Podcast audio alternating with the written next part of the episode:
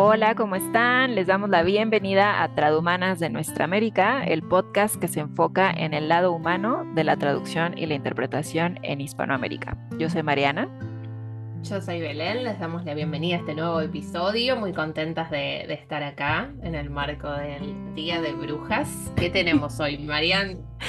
Sí, hoy tenemos a eh, la traductora de un libro muy interesante eh, que se titula así justamente Brujas, la potencia indómita de las mujeres, de una autora suiza el original está escrito en francés y em, la editorial Hecht fue la primera en traducir a esta autora al español. La editorial está en Argentina. Eh, y bueno, para picarles un poquito la curiosidad, no solamente para este episodio, sino también para que consigan el libro y lo lean, les traemos aquí un par de extractos del prólogo de este libro que fue escrito por Natalia Ortiz Maldonado y dice así, durante la Edad de Hierro, el culto politeísta a la diosa fue reemplazado progresivamente por el culto monoteísta al dios, y a partir de entonces el color negro se asoció a la oscuridad entendida como el mal. Este desplazamiento cromático fue la marca iniciática del largo proceso donde se expulsó a las mujeres de los altares religiosos y de la vida política. Las tres religiones patriarcales, o sea, el cristianismo, el judaísmo y el islam, heredaron el mito del mal asociado a lo femenino y produjeron imágenes para una educación afectiva y política específica. Por ejemplo, Eva, Lilith, Pandora, el, el pecado, el desorden de los sentidos, la traición. Durante los 2000 años de cristianismo no hubo mujeres en los cargos sacerdotales ni habilitadas para interpretar textos sagrados. Las brujas emergen cuando el dios logra ocupar todo el escenario político y espiritual, cuando se logra producir una distancia entre el reino de los cielos y el de la tierra y a partir de allí la jerarquía entre lo bajo y lo alto, la mente y el cuerpo, la salvación y la condena. Las brujas aparecieron como la incorporación del diablo, en definitiva una masculinidad poderosa, como los cuerpos habilitados por el mal. Sin embargo, las brujas permanecieron en el nivel de la vida cotidiana como dueñas del saber sobre la continuidad entre palabras, plantas, animales, minerales y planetas, y como quienes podían reparar cuerpos y afectos a partir de este saber. La bruja surgió como relevo de las sacerdotisas destronadas y como ellas propone una articulación entre el cuerpo y lo sagrado. La historia de las brujas es la historia de una autonomía en particular y de los intentos para aniquilarla. El arquetipo de la bruja es el único donde se percibe con claridad que la autonomía genera el temor fundante de su persecución. El arquetipo de la bruja encarna a la mujer liberada de todas las dominaciones, de todas las limitaciones. Es un ideal hacia el que tender. Ella muestra el camino. Mm. Bueno, yo creo que después de esto van a ir a buscar el libro. Sí, seguro. Em, es muy interesante, yo no lo leí todavía, lo tengo ahí en, la lista, em, pero por lo que pude leer en, la descripción, eh, el hecho de que haga una, analogía con, bueno, quiénes son esas mujeres que en el presente eh, ocupan ese lugar de brujas, ¿no?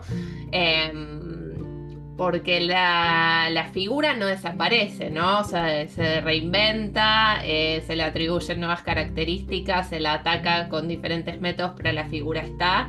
Eh, la, hemos, la hemos ocupado muchas veces, eh, así que nada, me parece muy, muy interesante esa analogía que hace la autora con, bueno, quiénes son hoy en el, en el presente, ¿no?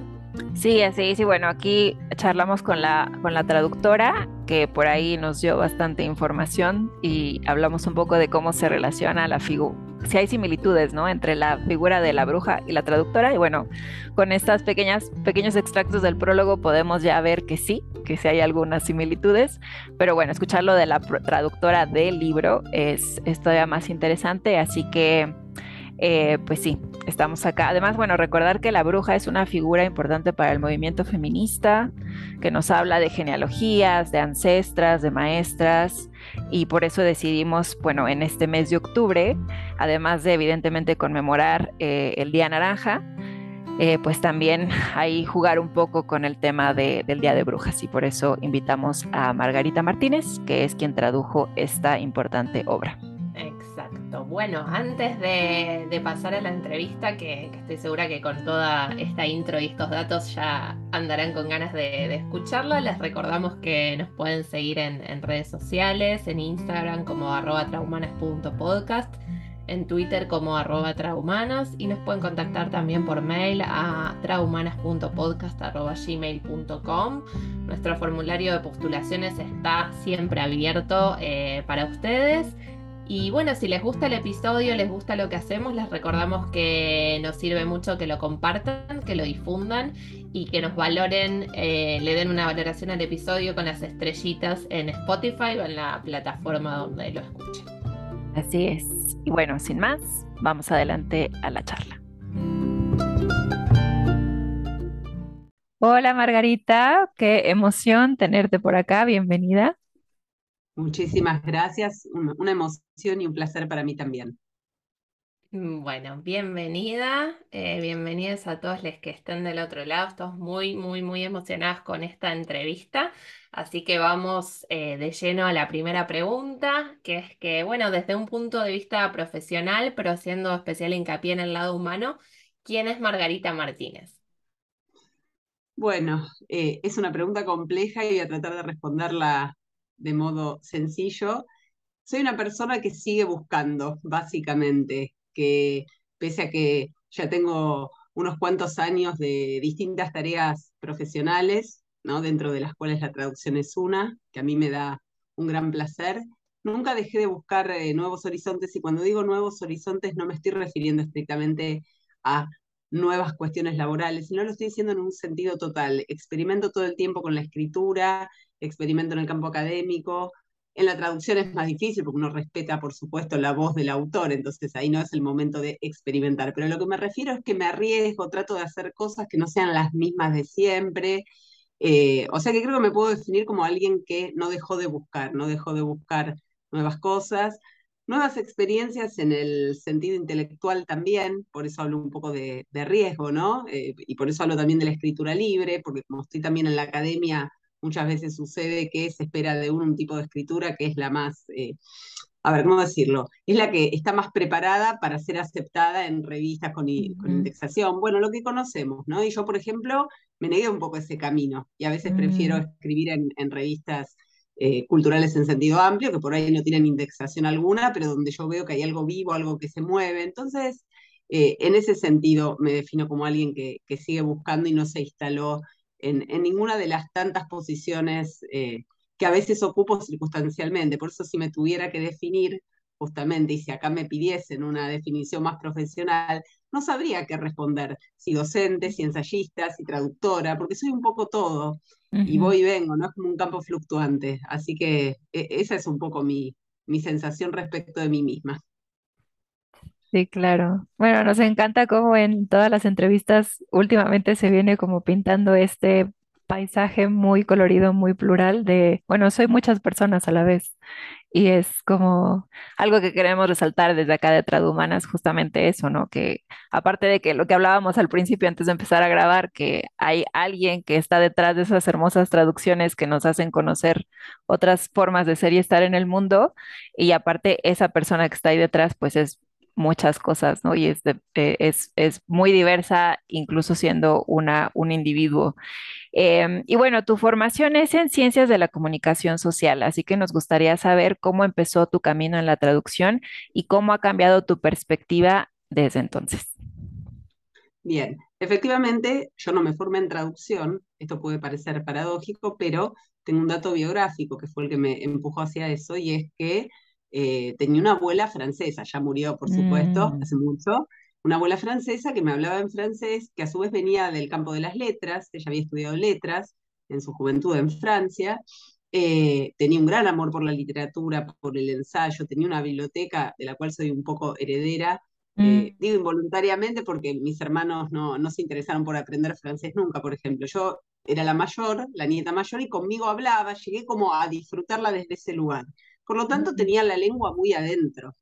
Cuando estaba estudiando comunicación, eh, y no solo hacía comunicación, sino que estaba en distintas carreras cursando, estaba un poco indecisa, ¿no? Entonces cursaba materias de filosofía, cursaba materias de letras, cursaba materias en sociales, en ese momento y en ese momento tan efervescente que fue la Universidad Argentina en los 90, eh, porque mientras estaba viendo un proceso eh, de, a ver, ¿cómo decir?, de, corrimiento hacia el neoliberalismo, había mucha resistencia universitaria, era todo muy, estaba todo muy enfervorizado, sobre todo en el campo cultural.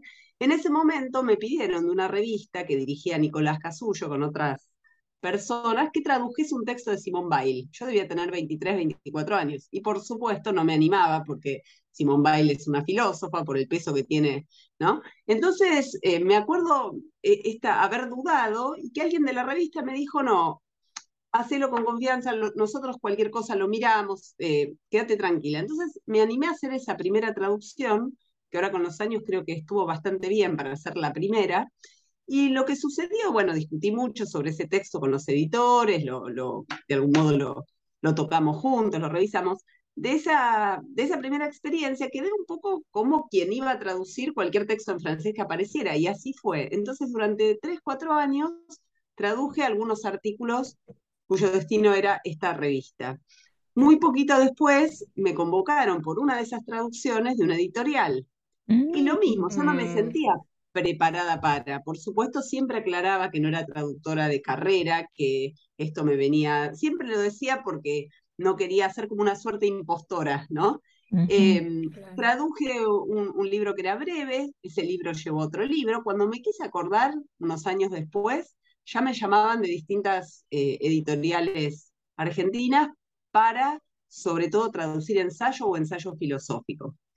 Mientras tanto, en, la docencia que estaba iniciando universitaria, yo me iba especializando en filosofía de la técnica, con lo cual un, poco después sucedió que cuando caía un texto que tenía que ver con las formas tecnológicas contemporáneas, los cambios en la subjetividad, una serie de asuntos, y venía de la lengua francesa, me lo pedían a mí también.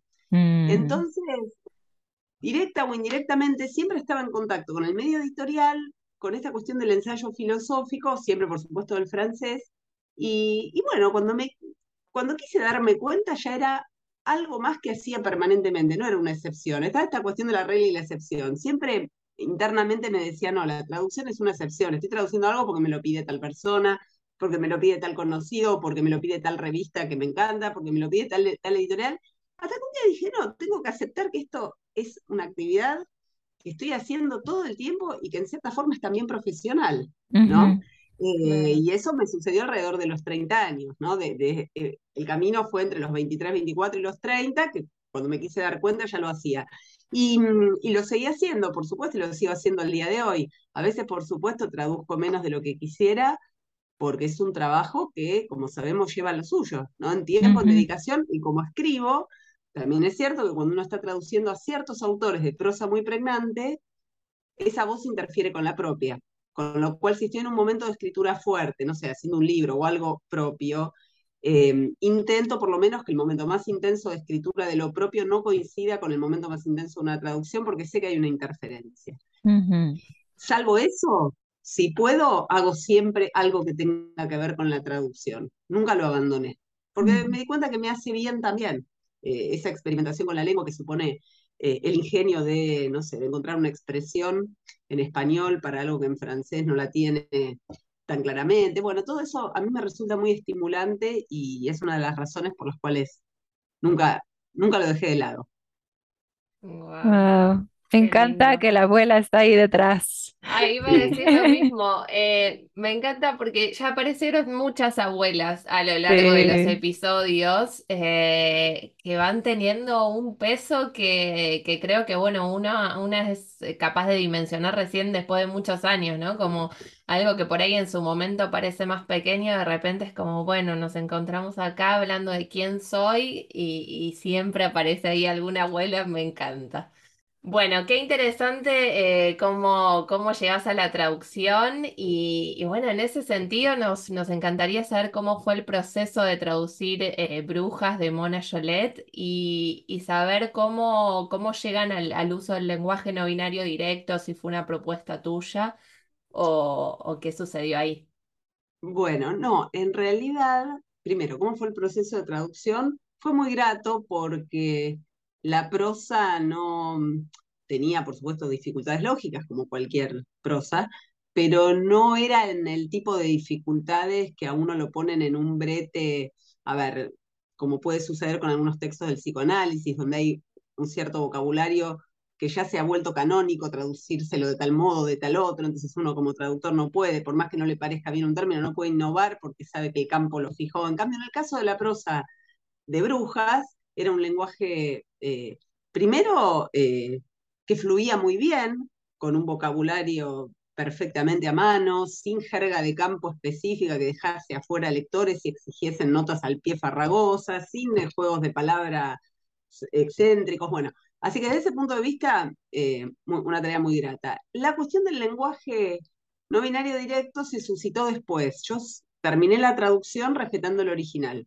En el, original no se hacía eh, este mm. trabajo. Entonces yo simplemente traduje, ¿verdad? Eh, cuando estábamos revisando con las editoras, con Natalia y Marilina, estábamos revisando ya la traducción, la versión final y demás, ellas me, propusieron en un momento dado hacer eh, esto, ¿no? Eh, utilizar. Y ahí yo, mi respuesta fue, yo estoy de acuerdo, pero creo que hay que consultar a la autora. Digo, uno sospechaba por el tipo de texto que la autora iba a estar de acuerdo, pero mm, a mí siempre me parece que más allá de las políticas editoriales, una decisión como esa es una decisión muy fuerte respecto de la escritura. Entonces, que sí o sí la autora tenía que eh, avalarlo, aceptarlo y demás. Eh, hablaron ellas y, demás. Entonces después la, el uso de este lenguaje no binario directo, o sea, el, pasaje propiamente dicho, no lo hice yo, lo mm. hizo otra persona que eh, trabajaba específicamente en GEC, la editorial, con este tema y que después ah. entiendo que, aunque no estoy segura de esto que les voy a decir, entiendo que lo ha hecho con otros libros de la colección, la misma colección. Pero no fui yo, pero lo que quiero decir es que em, en ese sentido, en, la primera decisión de traducción yo me atuve directamente a lo que era el original. Lo hice como estaba en el original.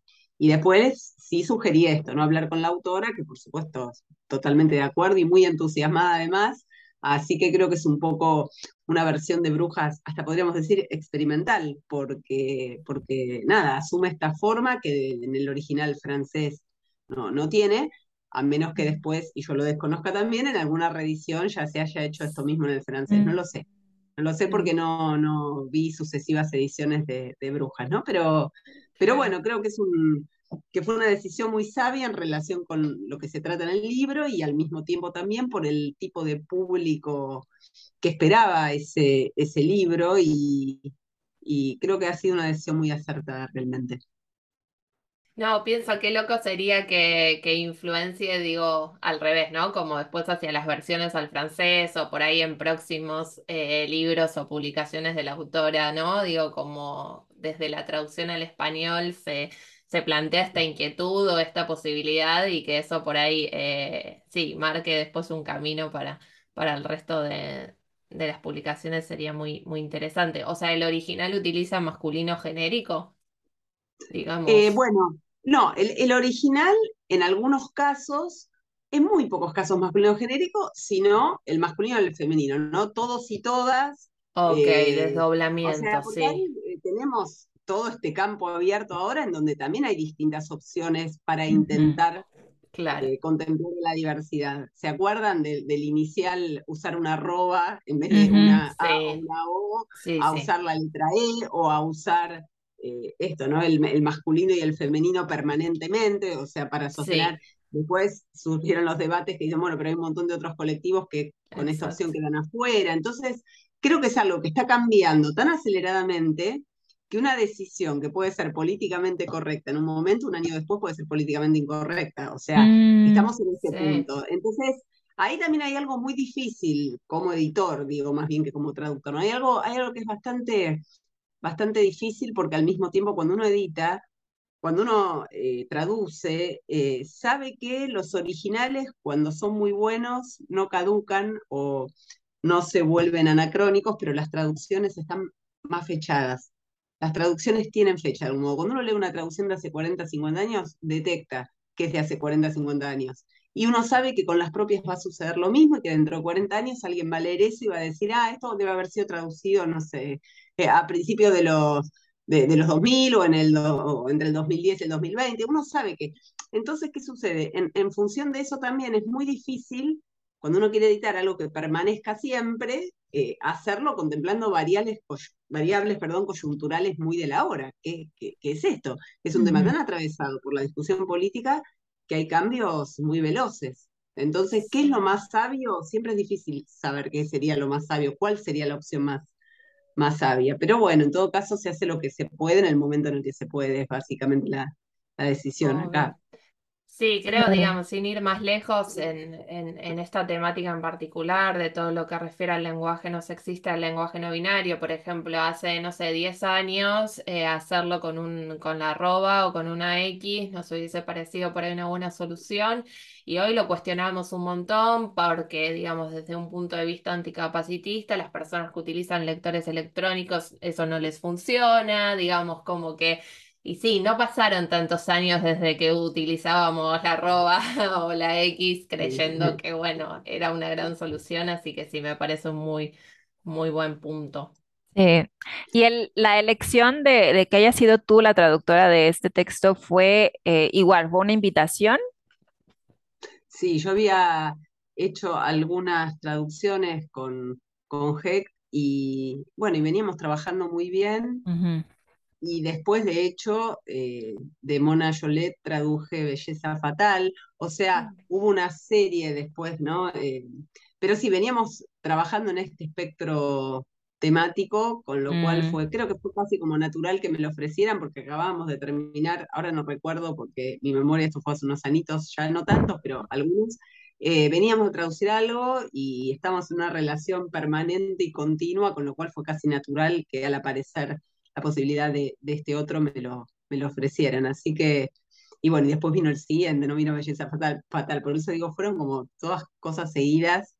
Eh, pero eso está bueno también, porque cuando uno trabaja bien con los editores, se da a veces esta especie de, no quiero decir simbiosis, no es exactamente esto, pero la necesidad de que el trabajo supere el libro. El libro es un objeto discreto, empieza, termina, uno lo entrega, y sin embargo la relación, sobre todo de diálogo intelectual, no desaparece, con lo cual es muy habitual que si se dio una buena simbiosis con los editores, las traducciones sean más de una, ¿no? Eh, claro. Eso pasa, a menos que uno, no sé, esté en una situación puntual en que está reemplazando a alguien por algo puntual, pero digo, si no, eh, fue muy natural, fue muy, fue muy natural. Después, bueno, por, por cuestiones de, de, el ritmo de publicaciones que ellas tenían. Me acuerdo que el siguiente libro, después de Belleza Fatal, yo ya no lo pude traducir porque estaba escribiendo uno que tenía que publicar, por lo que les contaba ¿no? que estaba mm, escribiendo yo y no, podía, con lo cual creo que después eh, alguien más siguió con, con esta zona, que, que, no estoy seguro ahora quién, o sea, no, no tengo presente el nombre.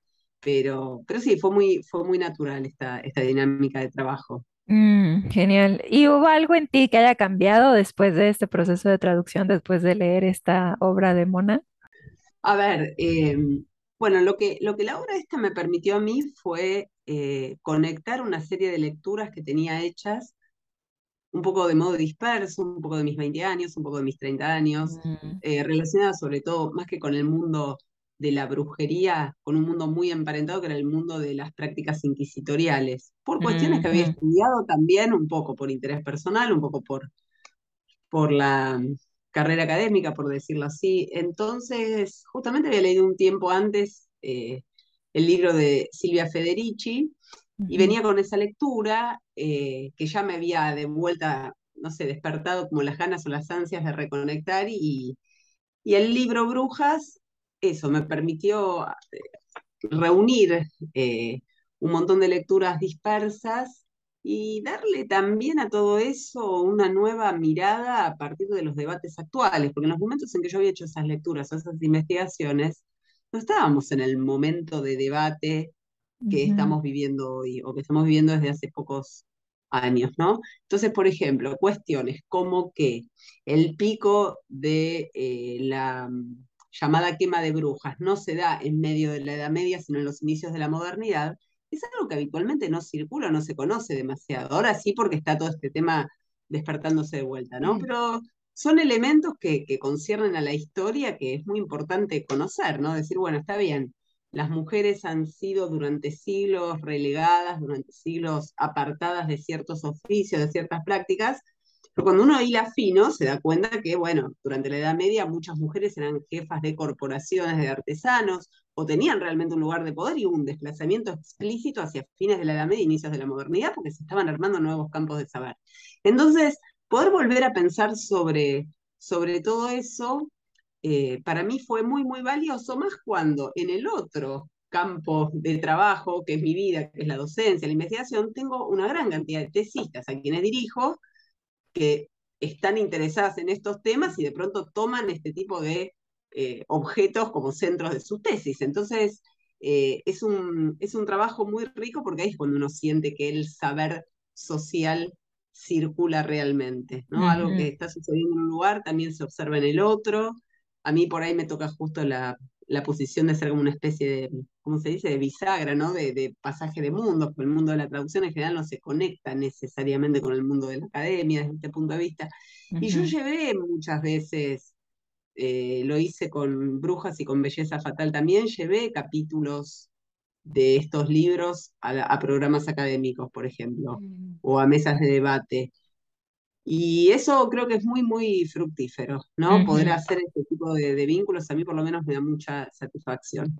Bien, y bueno, con esto que nos vienes diciendo de cómo te vas cambiando de sombrero, digamos, de alguna manera, em, y, cómo es tan importante para ti hacer esa división entre en este momento estoy traduciendo, en este momento estoy siendo yo quien está creando eh, el texto. ¿Has notado por ahí alguna diferencia o similitud en tu experiencia como tanto como traductora y como eh, escritora?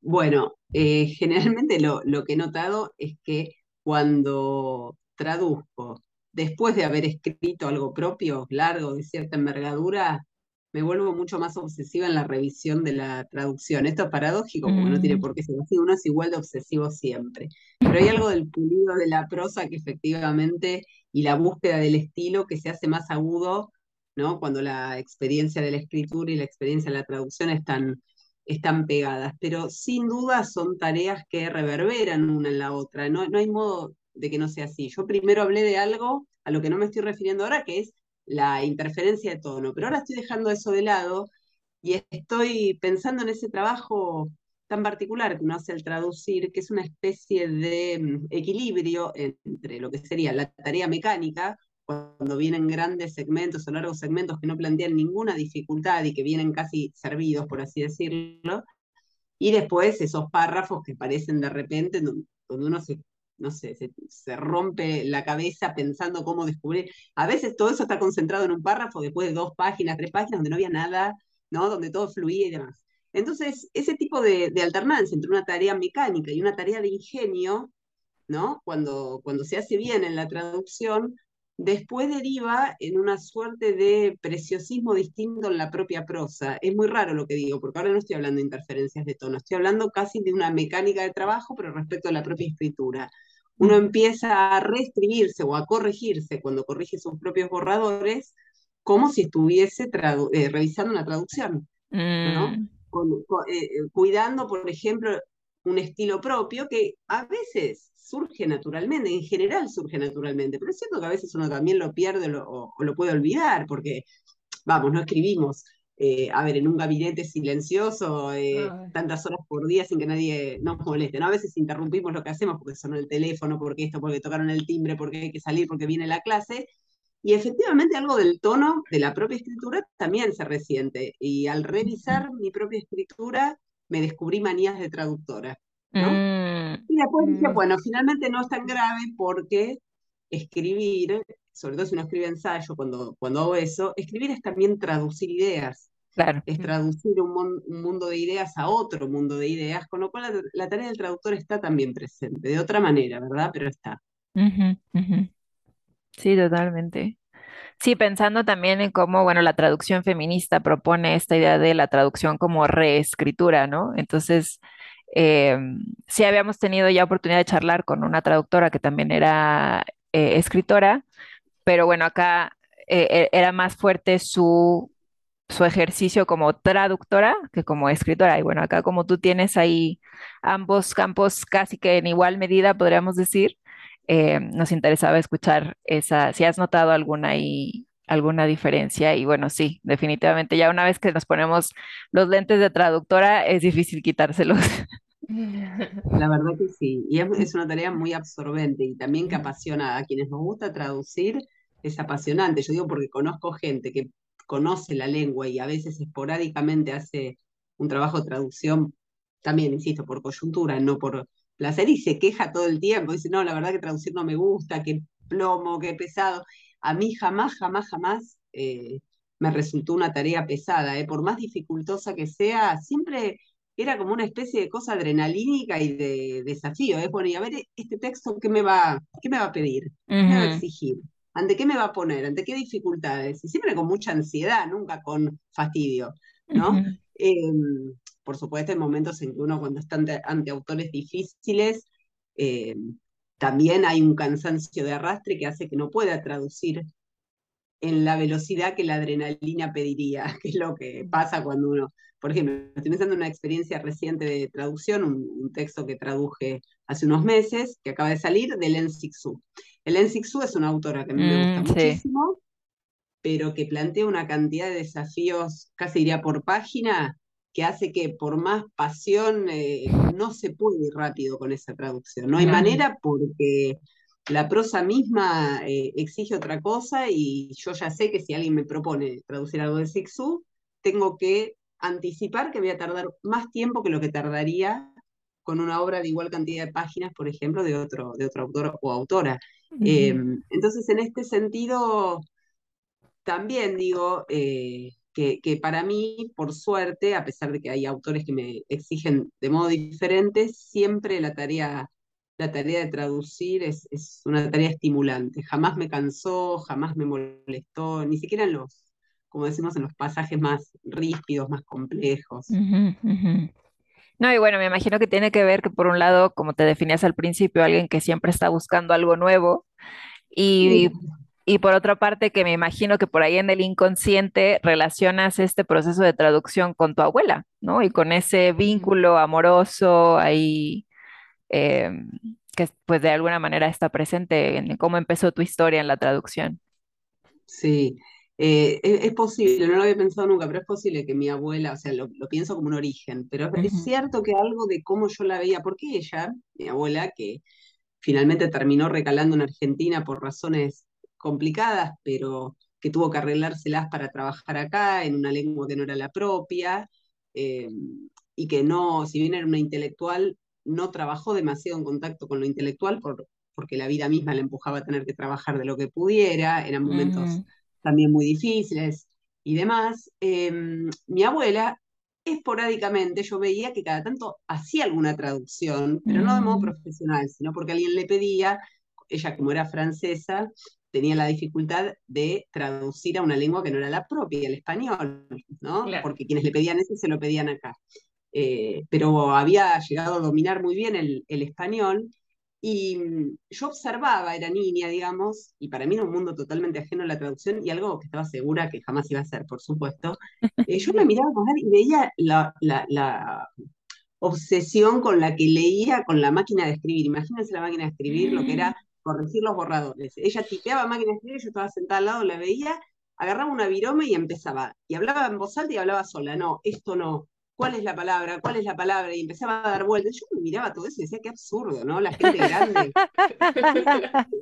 y la verdad, qué raro, qué raro, qué raro que la gente grande, el tipo qué de rara forma de pasar el tiempo. Pero es más extraña, porque yo decía, bueno, ella trabaja de otra cosa, ¿por qué está haciendo esto? ¿Por qué protesta con la máquina de escribir? Por supuesto, pues lo entendí, y lo entendí con herramientas mucho más cómodas, como es un Word, donde podemos borrar sin tener que volver a retipiar una hoja entera, ¿no? O sea, para entregar después un eh, entonces creo que sí, que es cierto que, el modo en que la vi trabajar con esa distancia de la mirada infantil eh, me marcó mucho en el cuidado, en no resolver las cosas rápida, rápidamente porque estoy cansada, que es algo que también es una tentación.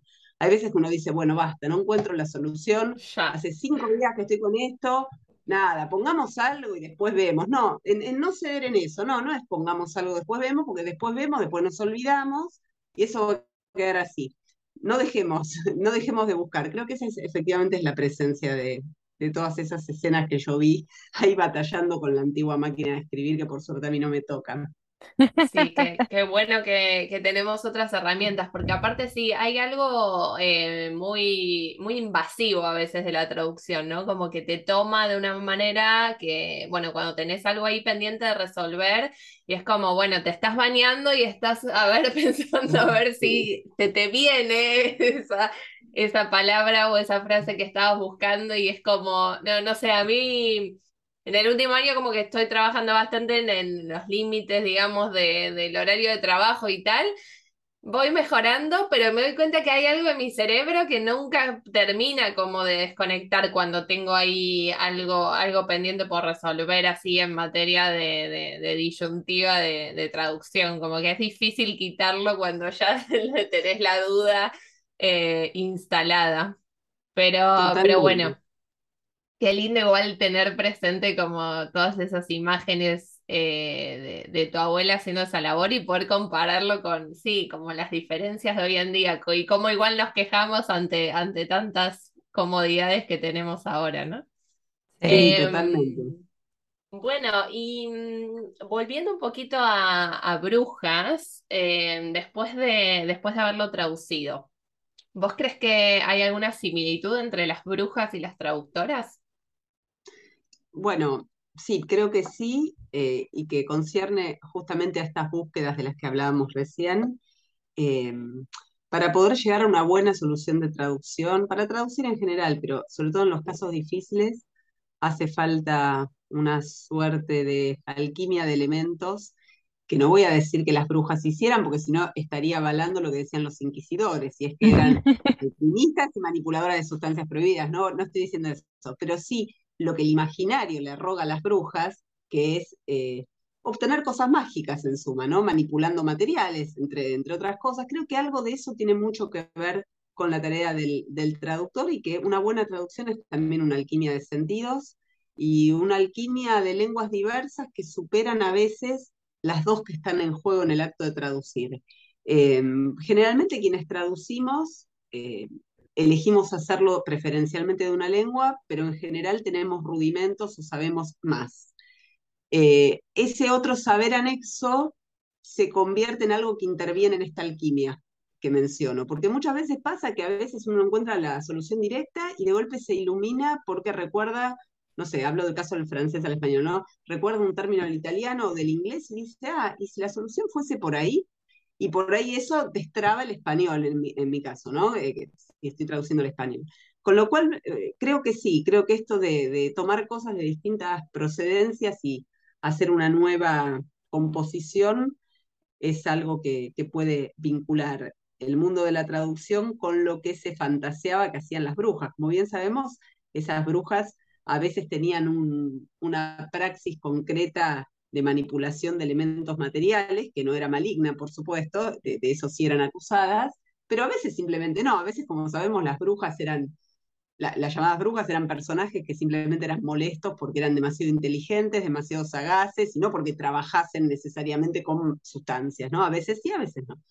Eh, así que sí, creo que, creo que efectivamente hay un vínculo entre estas figuras femeninas y, y lo que es el acto de, traducir como un destilado, vamos a decirlo así, una traducción como un destilado de distintos sentidos que, bueno, cada uno toma del, como decíamos, del acervo de lenguas que maneje, del acervo de conocimientos que maneje también, porque esto es importante decirlo, sobre todo algo que uno constata a medida que se hace más vieja, ¿no? Como en mi caso. Cuanto más uno leyó, y sí, cuanto más uno leyó, cuanto más uno sabe, las traducciones mejoran y uno necesariamente no avanzó en el conocimiento de la lengua como tal. A veces sí, porque también lo usó mucho en otra lengua, pero no es esto lo que hace que necesariamente una traducción sea mucho mejor, la que yo pueda hacer hoy sea mucho mejor que la que pude hacer a los 30.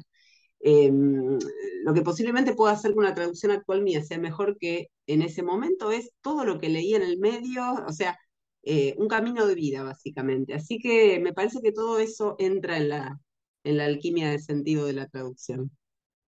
Qué hermosa analogía. Me encanta. Y bueno, para, para ir cerrando, aunque evidentemente nos encantaría seguir, seguir conversando, em, nos gustaría saber cuál es tu palabra favorita y por qué. Puede ser en cualquiera de tus lenguas de trabajo.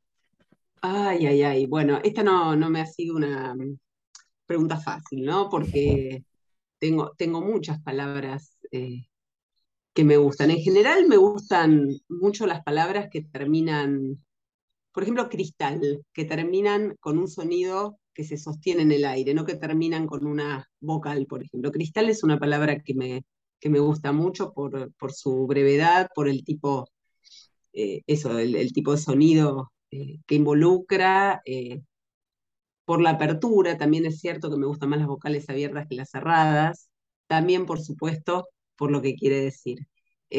pero creo que todas estas cosas son, ¿no? Las que pueden entrar en una, en la preferencia por una palabra. No es solo el significado, sino también es la forma, lo cual nos muestra efectivamente que significado y significante son como las dos, como, como las teorías lingüísticas son como las dos caras de la misma moneda, no son, son inseparables. Eh, sí, podría mencionar esa palabra, cristal. Bello. Bueno, Cristal, entonces nos quedamos con eso. Eh, estaba pensando, María, en que en algún momento podemos hacer una imagen recopilando todas las palabras favoritas que nos fueron diciendo, porque todas eh, nos aportan algo y, bueno, me parece que es una manera más de, conocer a, las entrevistadas y las entrevistadas que pasan por acá. Así que bueno, Margarita, eh, un gracias enorme por, por haberte sumado, por tu interés en participar, por todo lo que lo que compartiste acá y dejamos siempre la, puerta abierta para, para, que quede el diálogo abierto, para si en algún momento querés volver, tenés algo para contarnos, eh, querés hacernos parte de algo, siempre el espacio está abierto y bueno, muchas, muchas gracias por venir.